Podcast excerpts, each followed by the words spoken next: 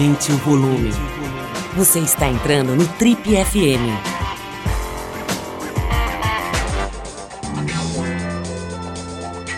Oi, aqui é o Paulo Lima e a gente começa agora mais um Trip FM, o talk show da revista Trip.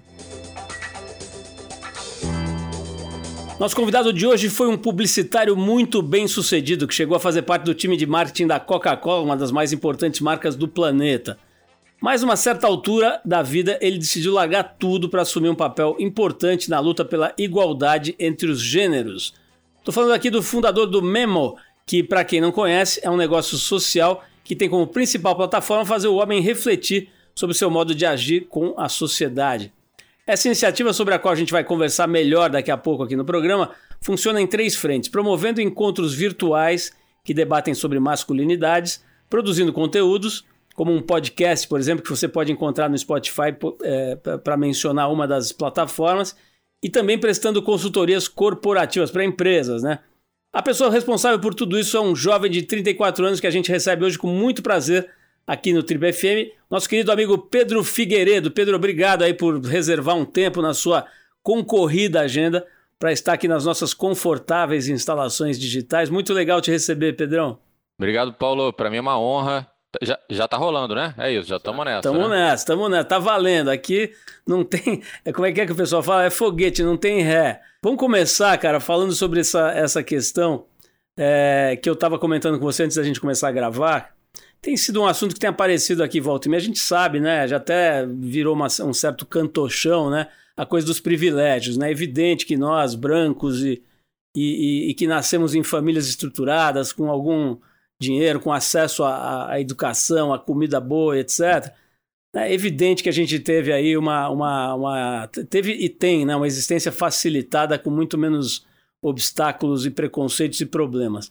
Ao mesmo tempo, cara, tem um, um movimento assim meio, meio é, é, que, que vale a pena, sobre o qual vale a pena discutir, que é uma espécie de cancelamento tácito do, do homem branco heterossexual, né? Como se ele de repente tivesse ganho assim um carimbo de estúpido, de imprestável, de um ser grosseiro, né? Que deve ser mantido à margem das discussões, das conversas.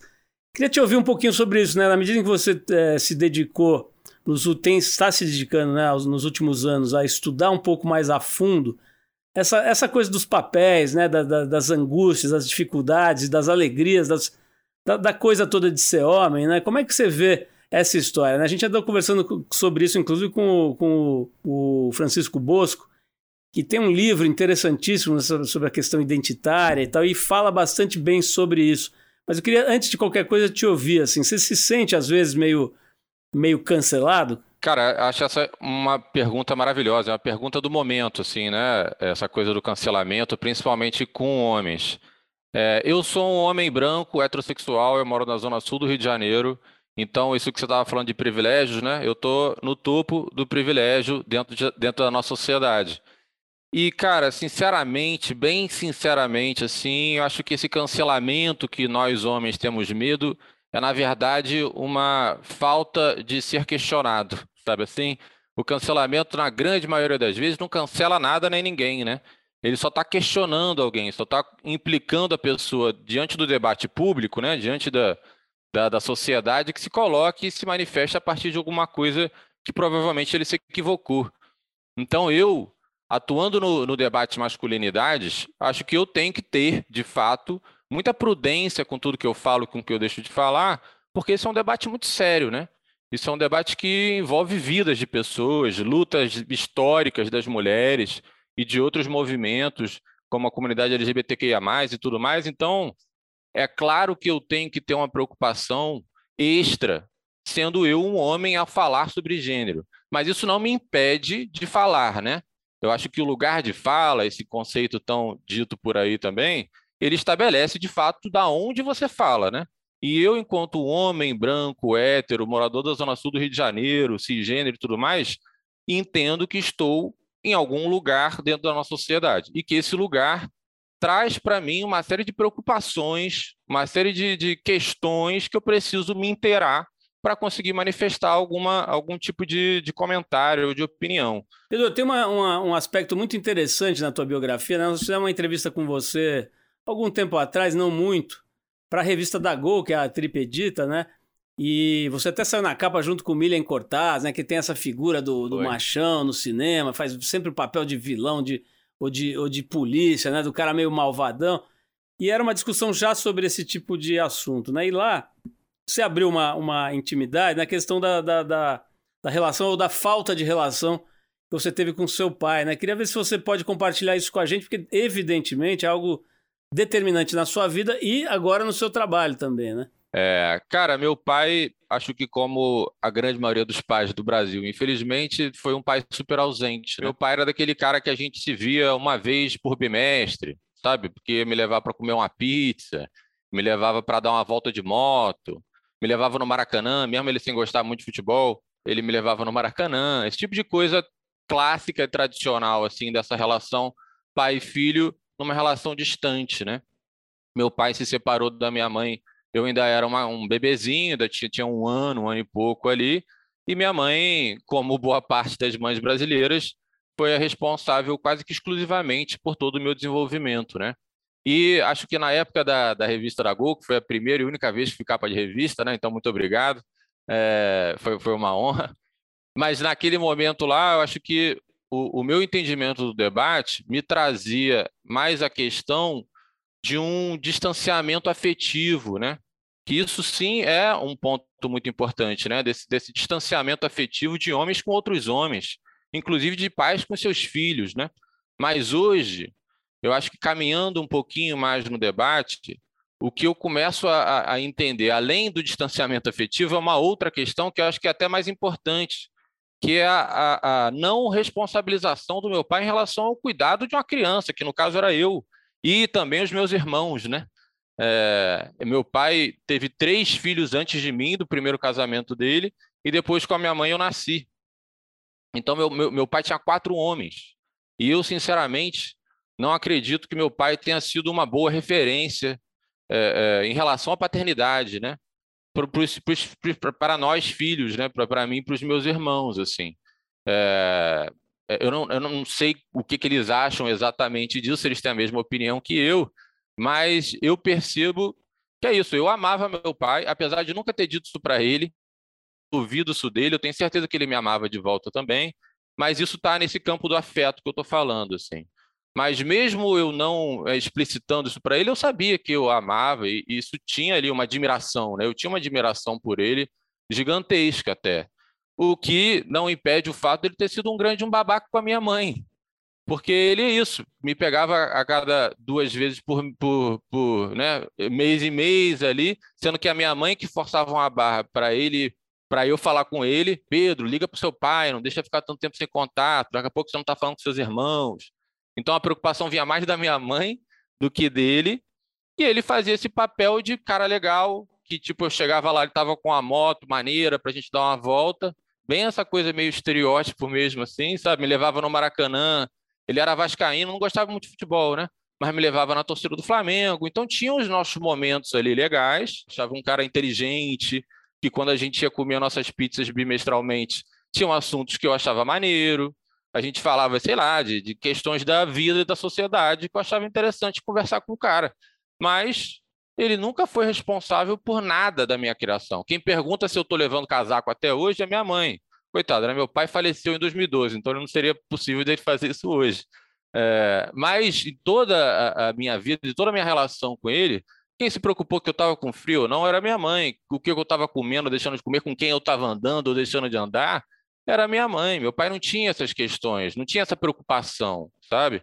E hoje, caminhando um pouquinho mais no debate, eu vejo que o ponto de paternidade, mais importante até, mais importante não sei, né? Eu não gosto de hierarquizar essas coisas assim, mas tão importante quanto, no mínimo, é falar do cuidado, dessa responsabilidade ou da ausência da responsabilidade que os homens temos ou deixamos de ter quando viramos pais. E não só quando viramos pais, né? Porque o cuidado do homem é algo muito distante desde, a, da, desde o momento que a gente nasce. Mas é isso, né? Sobre o meu pai, eu acho que o que mudou é uma evolução do, do meu pensamento crítico para além dos afetos entre nós dois e agora sobre essa ausência dele no cuidado e no meu desenvolvimento, né? Enquanto cidadão, enquanto ser humano, porque pô, é isso, né, cara? Ser pai é ajudar a formar um cidadão. Ô Pedro, é, a gente falou então de uma que parece ser uma influência importante na sua, na sua escolha né, de, de trabalho, quer dizer, evidentemente o sofrimento, digamos, que você teve pela ausência do teu pai deve ter te levado a pensar mais do que a média dos seus amigos sobre esse tipo de afeto e tal, e que talvez tenha te influenciado a, a hoje estar tá trabalhando full time com isso. Mas quer saber de uma outra influência, cara, que certamente pesou bastante na sua vida, que é ter sido publicitário no Rio de Janeiro, cara. Isso também não é para amadores, né, cara? Eu acho que pouco, eu, eu vou tentar fazer como você e não hierarquizar, mas acho que poucos meios são mais machistas e toscos do que esse, né, cara? Assim, a gente ouve histórias é, a Tati Bernardi, por exemplo, se eu não me engano, que fala muito né, sobre a influência do, do ambiente nefasto da publicidade, onde ela trabalhava antes, para formar a cabeça dela e ter derivado e tal. Enfim, é, e, e virado escritora, e humorista, e roteirista. Queria, queria que você falasse um pouquinho sobre esse planeta, cara, o planeta publicidade, o planeta corporativo. Quando você lembra disso, eu imagino que você morra de saudade. é, é, então, na verdade, minha carreira de publicitário foi mais em São Paulo até do que no Rio. Eu, antes mesmo de formar, eu fiz comunicação na, na UF, né, na Federal Fluminense. Antes mesmo de eu me formar, eu consegui um emprego em São Paulo e naquele ímpeto de, de me desenvolver na carreira e virar diretor de agência, eu estava nesse, nesse fluxo aí muito doido, né? É... E, cara, de fato, assim, né? Primeiro, tem, tem a coisa do profissional ali, do, do da habilidade técnica, que eu acho que o Memo alcançou e tem alcançado os espaços que alcança muito por essa habilidade técnica adquirida no, no, no meu período de publicitário, né? Mas enquanto ambiente, cara, meus amigos publicitários é isso, né? Quando eu encontro, quando eu vou fazer algum tipo de evento em agência de comunicação, que eu sei que tem gente ali que me conhece, eu fico, cara, eu não posso nunca ser o palestrinha aqui, porque bro, o cara vai falar assim, vai falar assim, Pedro, quem é você, cara? Eu lembro de você nas festinhas de final de ano de agência, entendeu? Eu lembro de você tendo esse cara aí que o heterotop claro, clássico de agência de propaganda.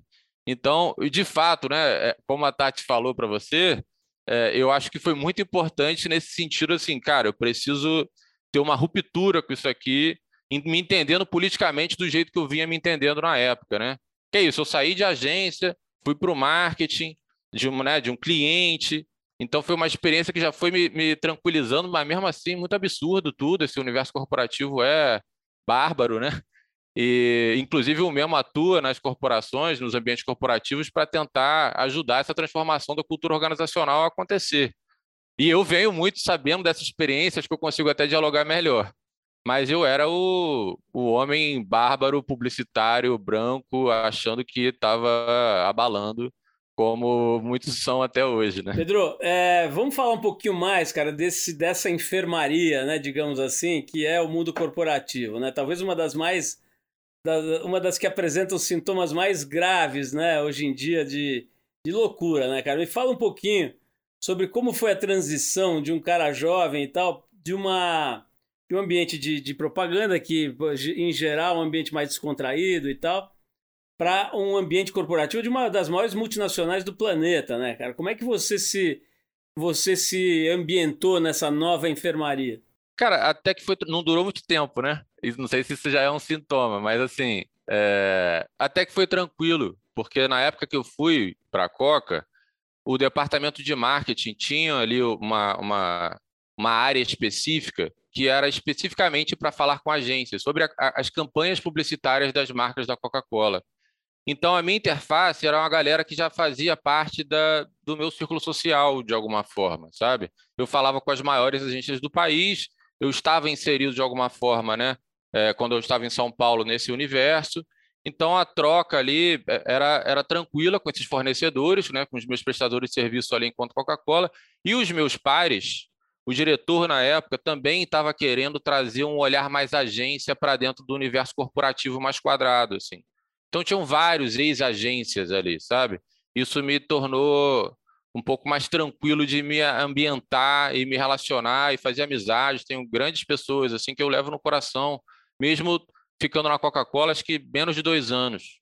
Mas foi uma, uma experiência muito legal para mim, né? O outro lado, do lado do cliente, ter o dinheiro do orçamento, né? o orçamento de mídia na mão, uma experiência muito legal, assim, enquanto trajetória profissional de um comunicador, né? De uma pessoa que trabalha com comunicação. Então, não tenho muito o que falar mal, não, né? Não tenho muito o que falar mal, não. Pedro, o... eu estava vendo ontem um, um, documentário sobre pessoas que vivem em barcos, né? Em, em veleiros, uh, especificamente, né? E tinha uma conversa lá que eu achei bem interessante sobre...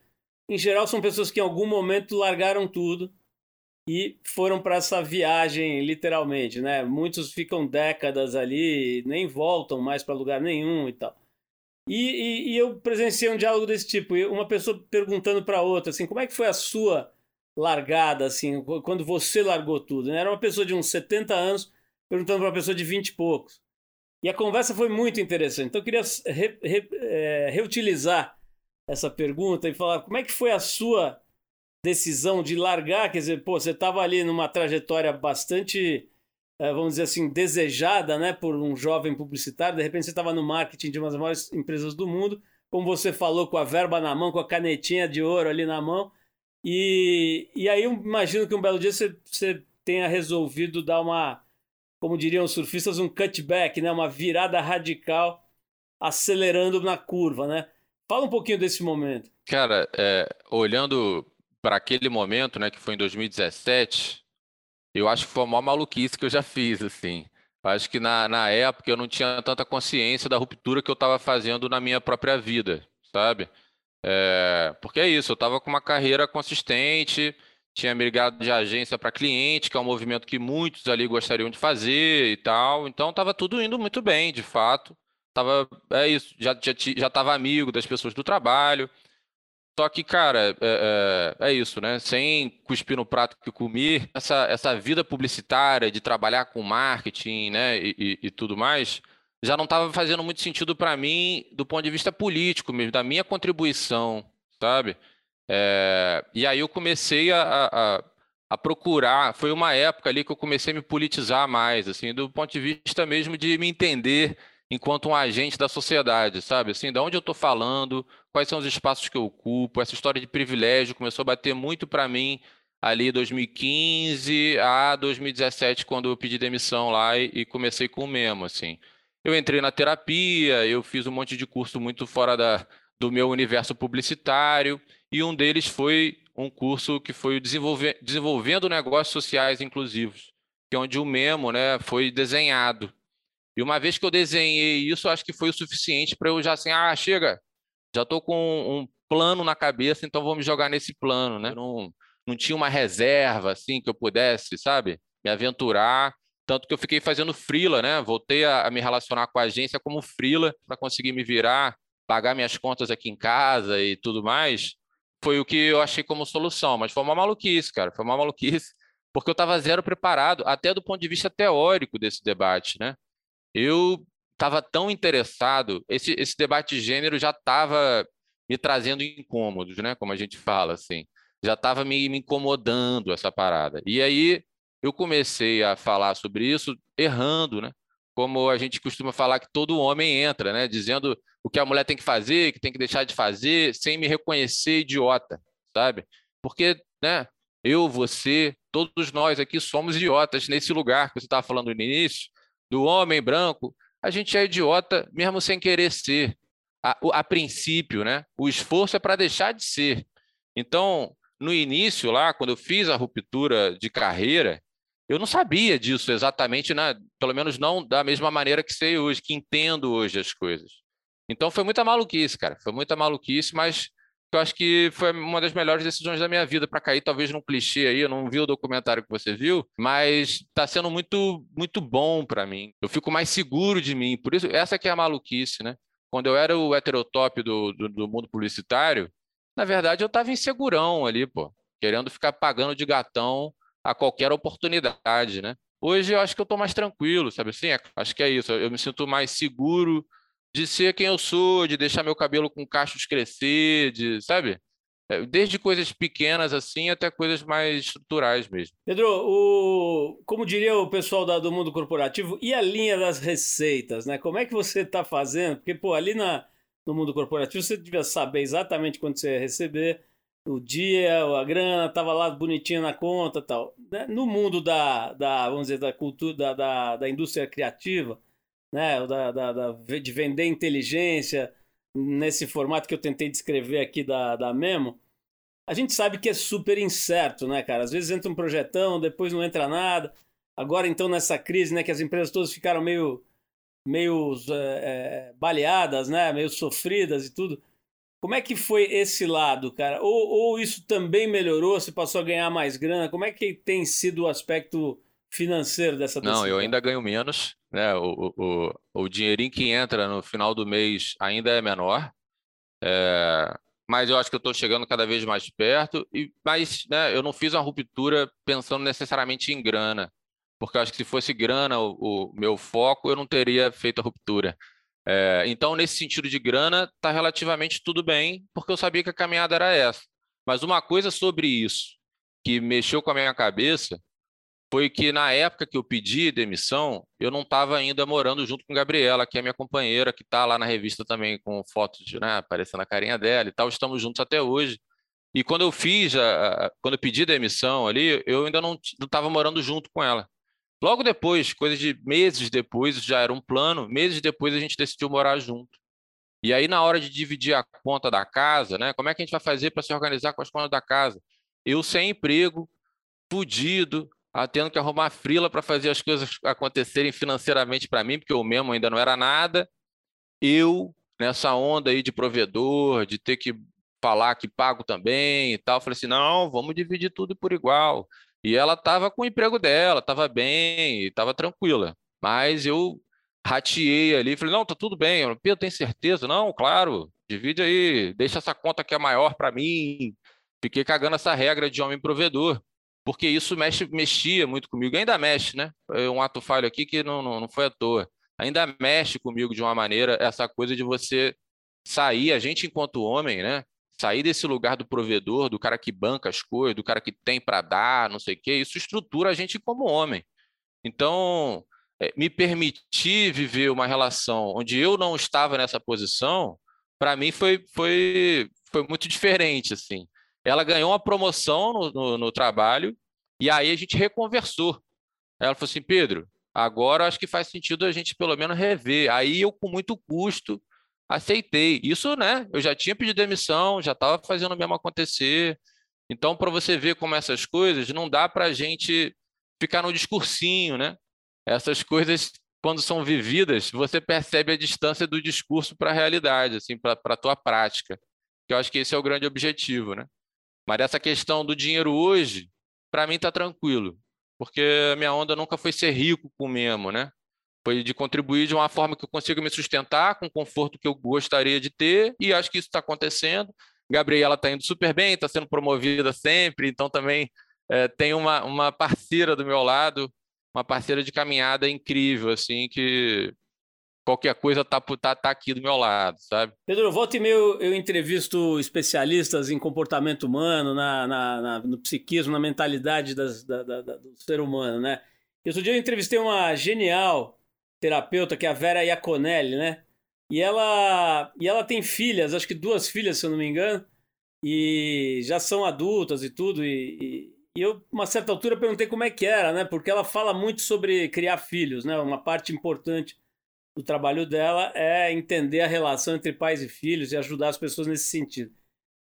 E ela me contou que volta e meia acontece ou acontecia aquela velha acusação, né, que acontece com todo especialista em alguma coisa. Pô, lá fora você é todo bonitão, todo bacanão e tal, mas aqui dentro você é essa mãe autoritária e tal. Ela disse, ó, isso acontece, o que eu tento é entender, blá blá blá. Como é que é, cara? Para você, a Gabriela volta e meia te dá umas intimadas, tipo, ah, na palestra você é todo macho consciente, homem moderno, sensível. Aqui você esse, esse carrasco aí, rola isso, não? Rapaz, rola sempre, né? É, eu estava falando de cuidado aqui contigo. Quando a gente vai fazer alguma coisa no mesmo sobre cuidado e tal, eu tenho que primeiro perguntar para a Gabriela como é que está essa semana. Porque é semana a semana, né? Não é uma parada assim, ah, não, lavei a louça há duas semanas e está tudo tranquilo. Na real, a minha relação com ela é construída diariamente, pô. E a gente, como é distante desse lugar do cuidado, é fácil a gente entrar no piloto automático de ficar no nosso sofá ali, botando uma série maneira, ouvindo Trip FM, sabe assim? e a coisa ia acontecendo de novo. Então, a gente, enquanto homem, acho que tem uma responsabilidade a gente se manter atento. É só sobre isso para mim, sabe? É só sobre a gente se manter atento, vigilante e ter apoio, principalmente uns dos outros. Porque contradição sempre vai ter, sabe? A gente, né, no mesmo a gente diz que tem um KPI invertido nosso, assim, que o cara que entra nos nossos grupos reflexivos, né, que tem duração de um semestre, a gente pede para ele responder um questionário no início, onde ele tem que dizer ali se ele se sente machista ou não e tal. O número de caras que se sentem, consideram machistas no final é muito maior do que no início. Então parece que a gente está deixando um monte de cara machista, mas na real o cara está ganhando consciência sabe? De como ele age, como ele deixa de agir, de como ele é com seus amigos, de como ele é dentro de casa. Então, esse ganho de, de consciência, a partir de uma reflexão feita em conjunto, é o que a gente busca. E eu não estou diferente disso, né?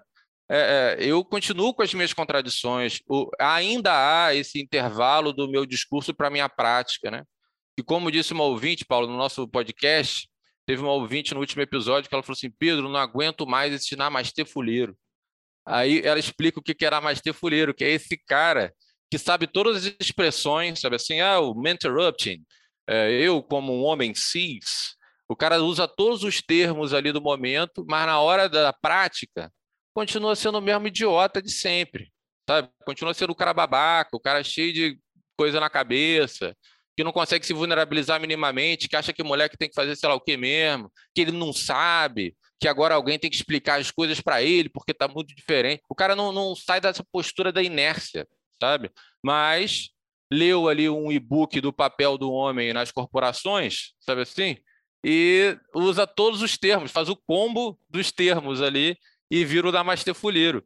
O combater o Namastê Fuleiro que existe em mim, eu acho que é a minha missão particular, sabe? Acho que é meio isso. Ô Pedro, é, eu não sei porquê, cara, mas quando você falou Namastê Fuleiro, me, imediatamente me lembrei do Fiuk no Big Brother Brasil, né? Aquele momento em que ele começa a chorar copiosamente, pedir desculpa por existir, né? Desculpe por eu ser branco, desculpe por eu ser homem, desculpe, me ensinem e tal. Tem, tem um, um pequeno Fiuk morando dentro de nós, pronto para começar a chorar e pedir desculpa pro mundo por existir, é isso que está acontecendo? Pô, eu acho que é bem isso, cara. Eu acho que é bem isso, no sentido assim de é isso, né? Me desculpe, me desculpe, me ensinem. Sabe assim? É, é, é manter a gente nessa postura do, do, privilegiado, do cara que não, não tem que fazer esforço nenhum para nada, sabe? Ah, mudou. Agora, mulheres, expliquem para mim as coisas, me ensinem como faz. Porra, aí sempre que vem, porque esse argumento, Paulo, vem sempre, tá? Não é, não é uma vez ou outra, sempre vem, ah, mas tem que, elas têm que agora entender também que para a gente é difícil. É, é, é. Na, até na, na, produção, antes da gente começar o papo, né, perguntaram assim, Pedro, uma pergunta você já está cansado de receber. E esses papos, cara, jornalista vem assim, como é, como é ser é mais difícil ou menos difícil ser homem nos tempos de hoje? Fica assim, pô, que mais difícil, cara? Já tem um monte de, de conhecimento disponibilizado. As mulheres estão falando sobre isso, sabe? é a gente abrir um pouco a escuta, a gente ficar um pouco mais atento, é a gente começar a falar com os nossos pares, sabe? Sem exigir que a mulher faça esse trabalho por nós. Senão a gente vai manter a mulher sobrecarregada, como a gente sempre manteve, é, é, seja a nossa mãe, seja uma empregada doméstica para quem tinha condição para isso, seja a filha, seja a irmã. Você sempre terceiriza responsabilidades que são suas, 99% das vezes, para mulheres. Então, até nesse papo, a gente vai ter que responsabilizá-las também, sabe? Eu acho que há uma troca. É, é, eu acho que, assim, não é, é, elas versus nada, eu não, nunca entendi assim, mas eu acho que tem um, um, uma posição do homem que fica muito resistente a qualquer questionamento que ele receba. Se alguém falar, você é machista, eu vou ter que balançar a cabeça e falar assim, é, que merda mesmo, sou, infelizmente, sabe? Tô, buscando maneiras de repensar sobre isso, de mudar essa minha, esse meu comportamento. Mas a gente tem que reconhecer, acho que não tem como fugir disso. Então, assim, tem um, uma importância desse reconhecimento do seu lugar social, acho isso muito importante, isso é fundamental. Mas, amigo, não fique esperando receber o negócio aí, sabe? senão você vai entrar, vai virar o Namaste Fuleiro, que é o cara que não está disposto a se rever, ele está disposto a se adequar no, no discurso do momento, né? no discurso é, é, do progressista iluminado, né? É, que isso que me dá um, um receio assim de para onde vai esse debate, que é muito tenso para mim, porque esse é um debate político, não é um debate estético, né? não é um debate sobre um, um lifestyle, que você tem o lifestyle do surfista, você tem o lifestyle, agora você tem o lifestyle do homem desconstruído, da masculinidade saudável, não é sobre isso, né? É, mas o papo vai por aí. Eu já tô pensando aqui, cara, na camiseta que esse Namastê Fuleiro veste, que deve estar tá escrito assim: o, o estúpido que habita em mim saúda o idiota que mora em você, né? Vai ser mais ou menos esse o mantra, né? Mas, mas olha só, cara, o... tem uma coisa assim que é muito evidente no ser humano, de uma maneira geral, né? Acho que aí não tem questão de gênero, de raça e tal, que é o medo, né? A angústia sobre a, a própria existência. Né? Aliás, volta e meia eu vou dar, às vezes, palestra em, escola, em faculdade de comunicação, grupos aí, empresas e tal, e me perguntam muito sobre a, de onde vêm as ideias de pauta, né, da TRIP, tantos anos, né? A TRIP já está com 35 anos.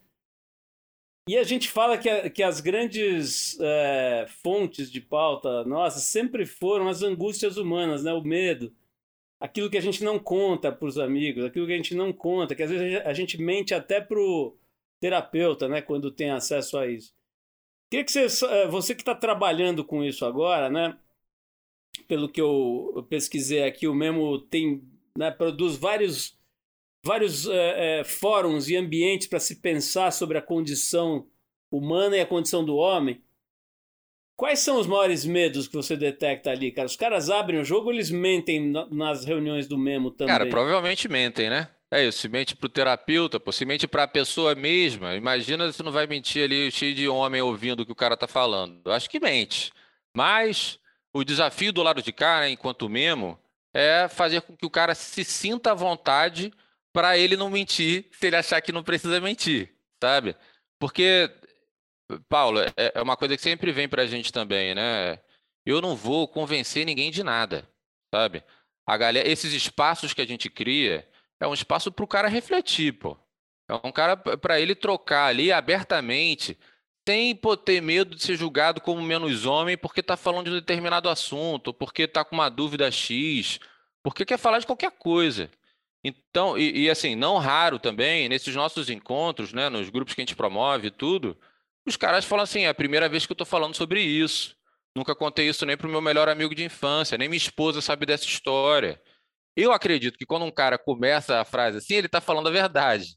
Mas não sei também, né? Mas o ponto é, esse espaço ele precisa gerar uma confiança suficiente para que ele se sinta à vontade de trazer de fato a sua questão. Né? A gente, todos esses espaços que a gente promove, a gente fala que ali não tem espaço para o macho palestrinha. Que esse cara que vai citar assim, segundo Simone de Beauvoir, Judith Butler diz que a performance de gênero, sabe, esse cara, ele vai para um grupo de estudo. E eu sou esse cara em alguma medida também. Né? Eu estou estudando isso, eu, eu quero estudar isso. Mas naquele espaço ali, não é para ficar dizendo que você sabe muito a teoria ou tudo mais, é para falar sobre si, pô. É para falar sobre o que você está sentindo. Acho que por isso, né, essa sua explicação da Trip aí, acho que é por isso que eu me identifico tanto com a Trip e sou ouvinte do Trip FM e tudo mais, porque eu percebo que é isso que vocês buscam, sabe? E é isso que de fato me desperta interesse. E isso que me desperta interesse nos outros, pô. Que é uma onda também de participar desses encontros que você conhece pessoas de verdade melhor do que às vezes você conhece seus amigos de 30 anos, sabe? Porque o assunto com seus amigos de 30 anos continua sendo Gabigol, Bruno Henrique, é, Bolsonaro e, e, trabalho, entendeu? Que é, são assuntos importantes. Pô. Eu sou rubro-negro, adoro falar de Flamengo. Isso para mim não é uma questão. A questão é só falar de Flamengo. Com as pessoas que eu amo, que dizem que me amam também, sabe? Então, você se colocar vulnerável num espaço desse para falar verdades, a sua verdade, né? Não a verdade de uma pessoa teórica, mas a sua coisa ali, que é o que me move de alguma forma a fazer o mesmo acontecer e desenvolver esses espaços de troca entre homens. Sabe? Pedro, é, a impressão que a gente tem do nosso lado aqui, investigando também comportamento humano há tantos anos, é que as coisas não mudam muito, cara. A casca muda, né? Muda o jeito de falar essas palavras, né? Lugar de fala, aparecem essas coisas, né? Homem sensível, como é que é o que você fala? Heterotop. Mas assim, é. no fim, cara, a gente continua tosco igual, né? Igual aos anos 40, 50.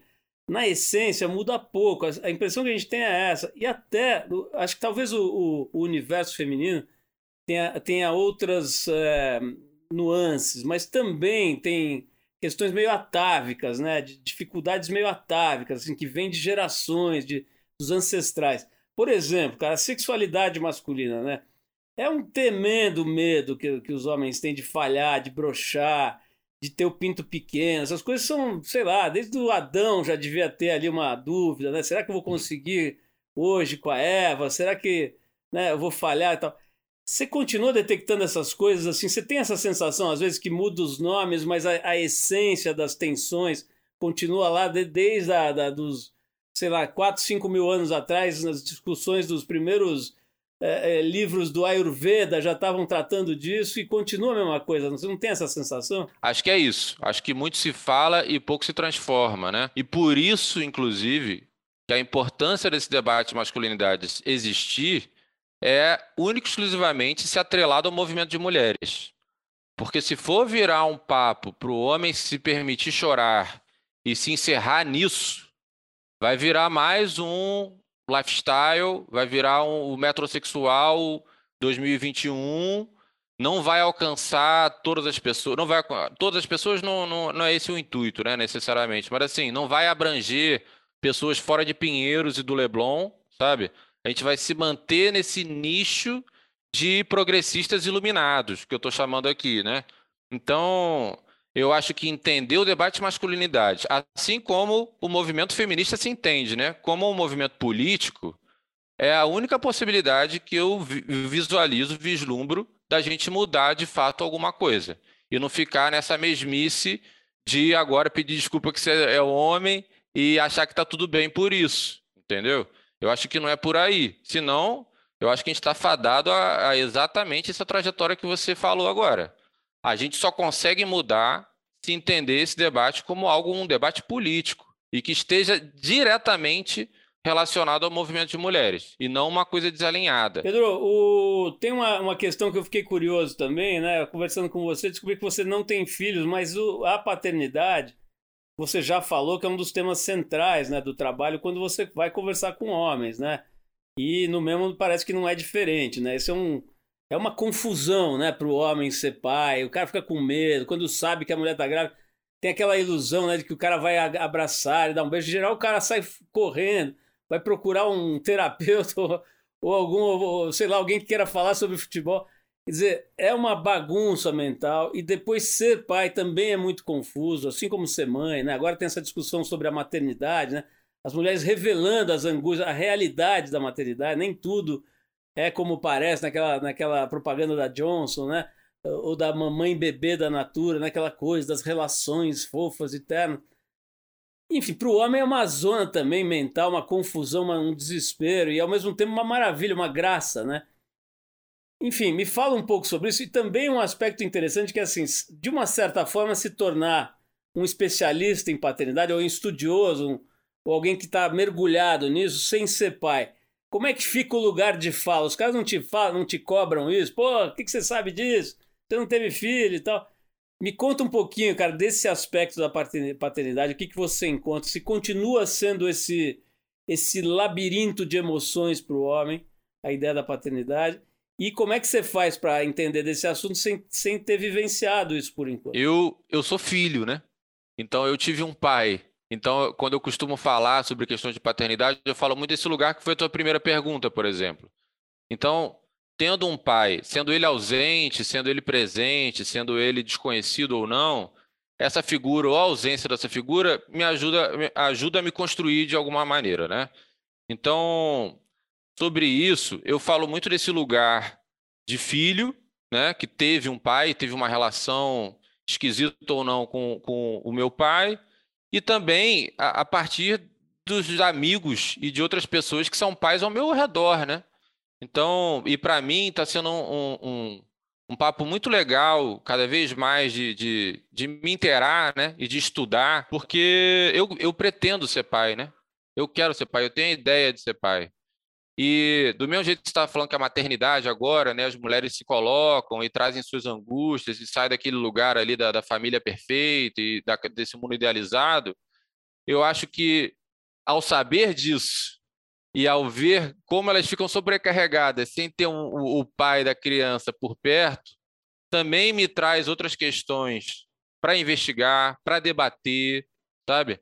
Não necessariamente eu preciso estar nesse papel para poder falar, né? É isso, a questão do lugar de fala não é que você tem que ser pai para falar. Você tem que se entender nesse lugar que você não é pai, mas que você teve um pai, que você tem amigos que são pais. Então você vai falar de um outro lugar, mas você vai falar também. É, e aí eu tento falar a partir do que eu observo, né? Do que eu vivenciei como filho, do que meus amigos vivenciaram como filhos. Então, desse lugar e conhecendo outras maneiras de você ser pai no mundo, né? Além dessa figura heterossexual, padrão e tal, isso também é muito importante para você ir visualizando alternativas. Assim, uma coisa que, que eu acho que esse papo todo mudou na minha cabeça é eu, eu brincava, como acho que boa parte dos, dos homens, quando tem esse desejo de ser pai, é de querer ter um monte, né? Quero ter um monte de filho, eu queria ter quatro, quatro para cima. E aí é isso, acho que conversando com Gabriela, entendendo o como é a responsabilidade de você botar um ser humano no mundo, eu não quero ter quatro. Eu acho que eu não dou conta de assumir a responsabilidade de quatro crianças, sabe? Eu teria que abdicar de um monte de coisas na minha vida para conseguir me responsabilizar da maneira que eu enxergo hoje como a, maneira correta, né? A maneira ideal na minha cabeça, assim, de responsabilização. Então, eu hoje quero ter no máximo dois, sabe? Já virou outro assunto com Gabriela nas nossas conversas sobre isso, Esquece aquele papo de quatro. E, cara, é batata, assim. Você vai encontrar com um amigo que teve o primeiro filho e tal. Muitos deles já estão assim: eu quero ter logo o segundo. Só não tenho porque fulana não quer. É claro que ela não quer, ela está ligada na responsabilidade, né, na pressão que ela recebe da sociedade, das questões que ela passa biologicamente. Você está aí, pô, levando teu filho para ir no Maracanã e dar uma volta de moto a cada dois meses, entendeu? Então, acho que a gente entender o que significa a responsabilidade de ser pai coloca a gente num outro lugar também, sabe? E isso, para mim, está sendo muito possível pelo debate de masculinidade, por estar tá escutando essas mulheres que você colocou aí, que trazem a maternidade de um outro lugar, sabe? É, ouvindo outros pais, porque é isso, né? Nem todo pai é idiota. A gente está falando aqui desse, desse, desse estereótipo que é real, mas tem as exceções dos caras preocupados, dos caras querendo participar do grupo de pais do colégio, que na verdade é um grupo de mães, né? É, o cara é interessado, o cara afim de. E eu vejo amigos meus próximos hoje nesse lugar. Então, assim, putz, maneiro, pô, legal, sabe? Isso aqui já fica, pô, como um aprendizado. Aquilo ali eu não sei se eu acho tão maneiro assim. Ih, tá reproduzindo, nem tá se dando conta que tá reproduzindo vou chamar ele para conversar com a gente no mesmo, sabe? Então, a, o meu entendimento mudou um bocado do que eu visualizava antes desse lugar da paternidade, do que eu vejo hoje a partir do debate de masculinidade, com relacionamento amadurecido, como é o meu com Gabriela, né, de que já vem de, de mais de cinco anos, que daqui a pouco eu vou achar que é pouco, né? Eu falei assim, olha, eu falei na entrevista para o Paulo que era um relacionamento amadurecido. Quem olha o idiota lá? Mas é isso, né? Com essas contradições que a gente vai se pegando e a paternidade para mim está nesse mesmo lugar. Pedro, é, eu comentei com você aí no início que a gente conversou com várias pessoas aí nos últimos meses, na verdade nos últimos 37 anos, mas assim, nos últimos meses a gente deu uma focada em gente que se propõe a estudar um pouco mais a fundo o comportamento humano tal. Então demos um tempo com os atletas, com os, sei lá, com, com os artistas e atores e tal, e fomos para um pouco para os terapeutas, sabe, para as pessoas que estão ali é, nos consultórios, ouvindo as confissões, as coisas que as pessoas têm mais dificuldade de dizer, né? E veio muita coisa interessante. Mas também conversamos com um cara que não é exatamente um terapeuta nesse sentido, né? Ele, é uma, ele não gosta muito de ser chamado de filósofo, mas acho que é isso que ele faz, né? Ele, ele pensa profissionalmente, escreve, etc., que é o Francisco Bosco, né? E ele fez uma, uma vamos dizer assim, uma, um extrato, um resumo de um pensamento sobre essa questão de quanto, o quanto essas questões identitárias, de gênero, podem ser também massacrantes ou mal interpretadas. Né? Ele tem um livro sobre isso, inclusive. Mas eu vou, eu vou, vamos ouvir o que ele falou. Eu queria que você comentasse o que ele falou na sua perspectiva, a partir da tua experiência, tá? Vamos lá. Basicamente, a minha crítica é que eu defendia que esses movimentos tivessem uma perspectiva universal e recusassem uma perspectiva, é, como é que eu poderia chamar?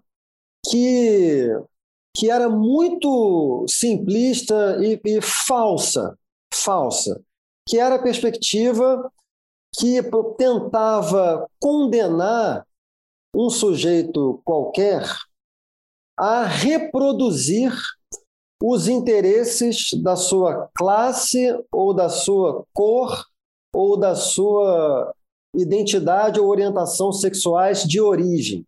Trocando em miúdos, para determinada perspectiva feminista e para determinada perspectiva do movimento negro, é, tal como o debate se apresentava ali de forma dominante naquele momento, e um pouco como você falou, um homem branco hétero é, um, é, é alguém que vai necessariamente se colocar no jogo político em defesa dos interesses da categoria homem, da categoria, da categoria branca, da categoria hétero. Isso, para mim, é um erro sobre qualquer aspecto. Nem a sociologia mais chinfrim chegou a isso. Assim, isso é mentira. Basta, tem inúmeros exemplos, assim, se não quiser nem pensar teoricamente. É, sei lá, o, o comunismo foi inventado por burgueses. Engels era um filho de industrial, que se tornou ele mesmo industrial depois, com, com, com mil problemas e tal. Marx era filho também de uma alta burguesia, né? e por aí vai. Ah, né? Existem, sei lá, no movimento abolicionista do Brasil, houve um, um conjunto enorme de pessoas brancas que eram anti-escravistas, é, assim como há um conjunto enorme de pessoas brancas que são antirracistas. Eu, como homem, eu na minha vida, é, desde que fui me tornando esclarecido, procurei sempre é, defender a perspectiva feminista em ato. Assim, eu, eu, tenho três filhos, eu sou absolutamente responsável pelos meus filhos, sobre todos os aspectos da vida dos meus filhos. Sempre reconheci minhas parceiras como sujeitas plenamente autônomas e dotadas de desejo e, e, e, por aí vai. Então isso não é isso não é verdade. Pedro, tá? é, queria que você comentasse um pouco, acho que é um raciocínio bem estruturado, né, do, do Francisco e que realmente de uma certa forma é libertador, né? Porque é como se você, por ser homem branco, hétero, etc, fosse obrigatoriamente um idiota, né? um estúpido que vai defender a categoria e ser contra as mulheres. Né? Então, assim, é, ele tem um livro muito interessante sobre isso até, mas eu queria que você comentasse um pouco como é que você vê, ouve, percebe essa fala do Francisco. É, eu, eu, eu me atentei ali um, a um ponto que ele fala, que é, é para determinada linha, né, para determinada, porque eu, é, é, com, a, com as mulheres do movimento feminista que, que acabo me relacionando, elas de fato não têm essa perspectiva aí, sabe? Eu não vejo isso na minha prática. Eu sou homem branco, hétero, eu moro na zona sul do Rio.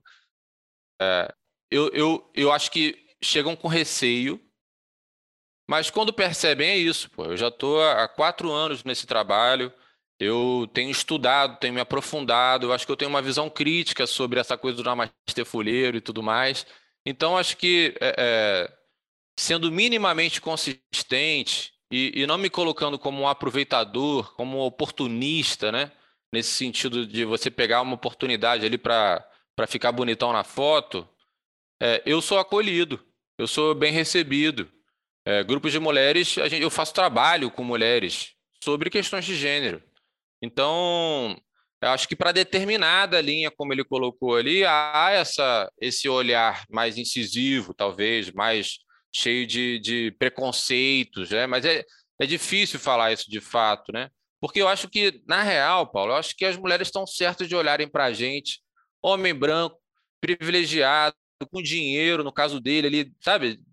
É, é, é, cara, tem que olhar desconfiado mesmo. Tem que olhar desconfiado, tem que achar, não tem que achar, né? Não tem que nada, na real, mas acho que tem que ter esse pé atrás aí, cara. Tem que ter esse pé atrás. Porque é isso, como o ouvinte do nosso podcast falou, não aguento mais destinar mais ter fulheiro. É o cara que está ali com o discursinho para conseguir pegar mais mulher, para conseguir ser promovido pagando de diverso inclusivo na sua empresa. Eu acho que existe sim, é, é, é válido, eu acho que é legítimo esse receio quando a gente está se colocando, a gente que faz esse papel de opressor, né?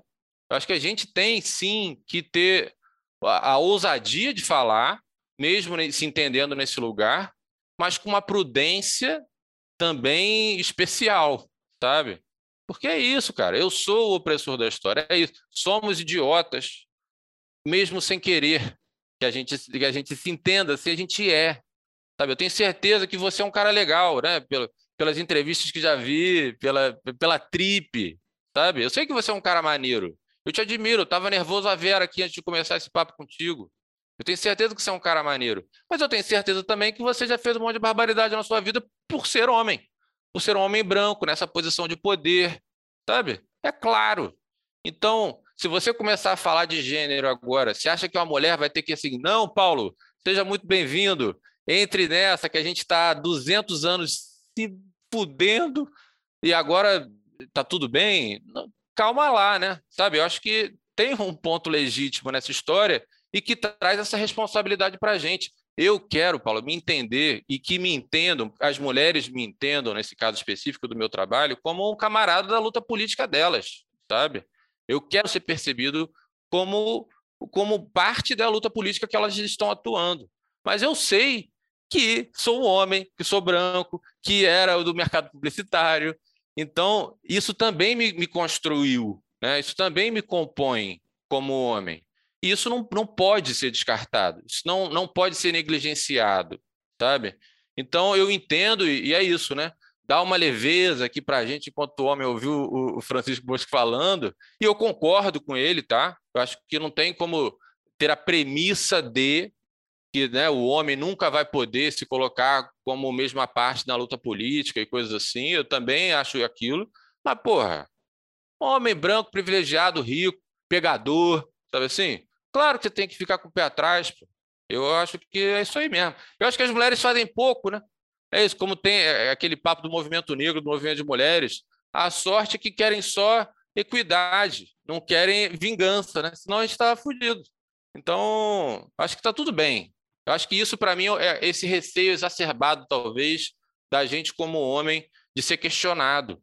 Como a gente sempre ditou as regras do jogo, quando vem assim, ou oh, não tô afim de jogar esse jogo, não, acho isso uma merda que você tá falando. Você é burro ou o quê? Sabe assim? Aí a gente fica assim, nossa, me magoou. Você fica ali, como assim, pô? Mas sempre foi assim. Quem é você? Sabe? Você começa a se impor nesse lugar que a gente está estruturado. Então, concordo e adorei a fala dele. Eu escutei esse episódio. Eu adorei o episódio todo, inclusive. É... Mas é isso aí, pô. Sabe? Acho que a gente tem que aprender a lidar mais em ser questionado. Acho que é meio isso. Adorei te conhecer, cara. Gostei muito dessa tua trajetória, né? Dessa tua história de ter, enfim, saído de um planeta e ido para outro, né? E, e, feito essa transição de uma forma tão inteligente, principalmente de não ficar parado. Se você conseguir fazer alguém sair da letargia, já tá bom, né, cara? É um pouco o que a gente pensa aqui na Trip. Né? Se a gente conseguir ao longo dessas quatro, quase quatro décadas, fazer alguém sair da, da inércia, né, cara, de ficar ali como uma espécie de peixe, assim, vendo a vida passar. Se a gente conseguiu fazer isso com uma pessoa, já tá bom. Mais do que isso, eu te mando um namastê tosco aqui. O meu visigodo interno sa saúda o seu ostrogodo que mora dentro de você. Então, assim, sinta-se abraçado é, pelo, pela minha tosquice aqui, abraçando a sua. E vamos fazer uma corrente da tosquice é, é, masculina aqui para ver se a gente move alguma coisa aqui. Pedro, brigadíssimo. Obrigado, cara. Paulo. E saiba que eu sou um dos caras aí que deixei de ser peixe passeando pela vida por causa da trip também. Você ouviu mais uma edição do Trip FM, uma produção da Trip no ar há mais de 37 anos. Direção e apresentação, Paulo Lima. Produção, roteiro e edição, Adriano Conter. Se você quiser ouvir outras entrevistas das edições anteriores do programa, é só acessar o tripfm.com.br. Ou também pode procurar a gente na plataforma digital onde você costuma ouvir seus podcasts preferidos. A gente está em todas, Deezer, Spotify e outras. Semana que vem a gente volta com mais uma conversa boa aqui no Trip FM. Abração e até lá!